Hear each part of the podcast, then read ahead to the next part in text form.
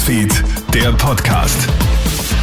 Hi und schönen Vormittag. Ich freue mich sehr, dass du wieder beim Kronehit Newsfeed Podcast reinhörst. Ich bin Judy Frei und habe dein kurzes Update für deinen Sonntag. Absolutes Horrorszenario bei einem deutschen Bundesligaspiel gestern Abend.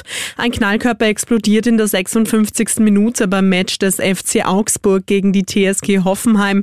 Elf Personen werden dabei verletzt, darunter auch zwei Mädchen im Alter von 12 und 17 Jahren, so deutsche Medienberichte. Der Feuerwerkskörper wurde im Hoffenheimer Fanblock gezündet und explodiert nahe der Eckfahne.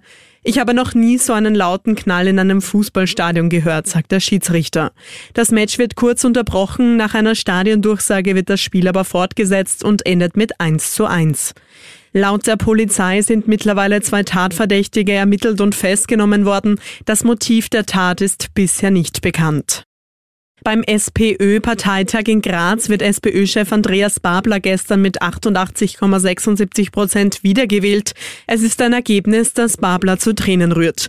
Kein Wunder, dass er auf den Rückhalt der Partei sehr emotional reagiert, denn vor zwei Jahren hat Ex-SPÖ-Chefin Pamela Rendi-Wagner nur 75 Prozent der Stimmen bekommen.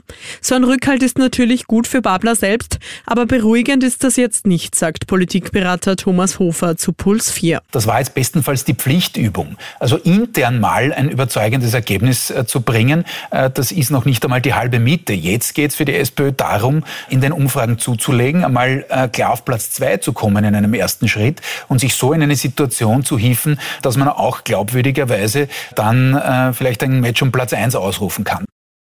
Wir werfen einen Blick zum Gazakrieg. Es gibt Kämpfe beim Al-Shifa-Krankenhaus in der Stadt Gaza. Die Weltgesundheitsorganisation hat in der Nacht auf heute mitgeteilt, dass sie die Kommunikation mit ihren Ansprechpartnern im Spital verloren haben. Die WHO sei sehr besorgt um die Sicherheit des medizinischen Personals, aber auch hunderter kranker und verletzter Patienten, darunter Babys. Laut palästinensischen Angaben hat Israel das Krankenhaus unter Beschuss genommen. Das israelische Militär weist die Vorwürfe zurück. Und tausende Israelis demonstrieren für eine Waffenruhe im Gazastreifen. Sie haben sich zuletzt in der israelischen Küstenmetropole Tel Aviv und anderen Städten versammelt. Die Menschen demonstrieren für die Freilassung von 239 Geiseln, die im Gazastreifen festgehalten werden. Zudem halten sie Schilder in die Höhe, auf denen steht Israelis für eine Waffenruhe. Im Krieg gibt es keine Sieger und es gibt keine militärische Lösung, so die Plakate. Das war's soweit mit deinem kurzen News-Update für deinen Sonntagvormittag. Ich wünsche dir noch einen schönen Tag. Bis dann.